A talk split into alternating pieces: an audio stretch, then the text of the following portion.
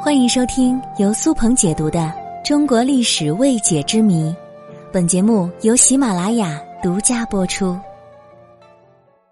昭君出塞的典故一直是家喻户晓的。王昭君姓王，名强，字昭君。西晋时，为了避讳司马昭的讳，改称昭君为明君。后历史上渐渐有明妃一说。王昭君以宽厚博大的胸怀，以国家前途和百姓的命运为己任，前往匈奴和亲，给大汉和匈奴的百姓带来了近半个世纪的和平，为民族团结、国家安定做出了巨大贡献。然而，对于他出塞的原因，至今仍是众说纷纭。昭君作为我国古代四大美女之一，为什么没有得到皇上的宠幸，却代替了汉朝的公主赴塞外和亲呢？这个问题成为了历史的谜团。今天我们就来说一说昭君出塞之谜。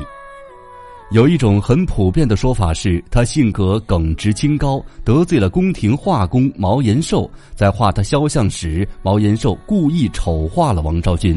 因此，他没有得到皇帝的注意和兴趣，没有能够得到皇上宠幸的王昭君，在宫中百无聊赖，于是自请去匈奴。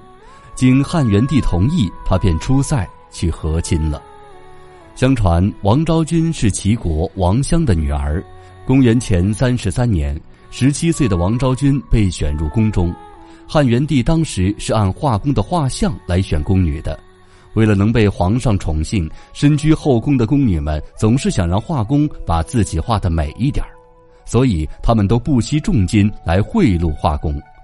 王昭君初入宫廷，一来不懂规矩，没有准备钱财行贿画工；二来觉得自己天生美貌，不怕皇上不召见。据说画工毛延寿在画王昭君眼睛时，便开口说。画人的传神之笔在于点睛，是一点千金呐。对画工的暗示，昭君心领神会，但却没有买他的账，反而讥讽了他。这惹得毛延寿勃然大怒，便故意将本该点在眼睛上的丹青点到了他的脸上，让皇帝觉得这是一个丑女而不临近他。这时恰好匈奴来朝，要与汉人和亲。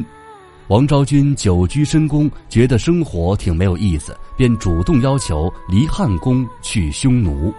汉元帝原想他毫无姿色，因此就同意了他的要求。到了他离开的那一天，元帝特意在金銮殿上宴请匈奴使者，酒至半酣，便让人把王昭君叫了出来。汉元帝见王昭君如此美貌，当下便丢了魂儿。本想留下他，又害怕失信于匈奴，并且会被臣下谤以好色的罪名，只好忍痛割爱，让王昭君出塞和亲了。据说后来汉元帝对画工毛延寿大为恼火，以毛延寿欺君之罪绑出斩首。也有人说这是毛延寿设下的救国之策。画工们见王昭君美貌异常，认为自古以来美女都是红颜祸水，担忧汉元帝贪恋美色而影响了江山社稷，于是故意将昭君丑化。历史上也有一些文人大大的赞扬了毛延寿的这个举动，认为他这样做使元帝免于沉浸于女色之中。还有一种是大义奇女子的说法。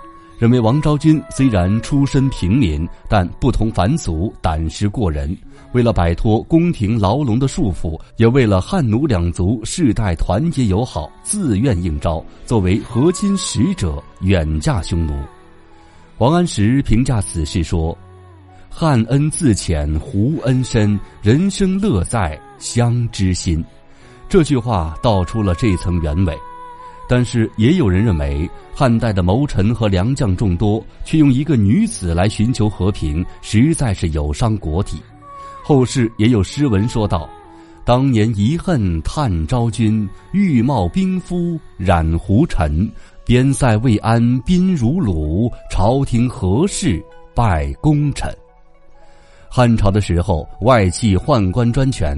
王昭君为了能够救天下的黎民百姓于水深火热之中，而选择了出塞和亲，这是一名普通女子对国家和百姓最大的贡献了。有关王昭君的故事，在《汉书》《后汉书》等正史文献中有着大量的记载，其出塞和亲的故事也衍生出了各种不同的版本。究其原因，还是因为他的身份与和亲一事引起了人们的关注，众多文人墨客也是对他赞赏有加。其实不论为何，昭君出塞对于维护边疆的安宁起到了积极的作用，汉族与匈奴的关系和睦，国家安定达五十余年之久，昭君功不可没。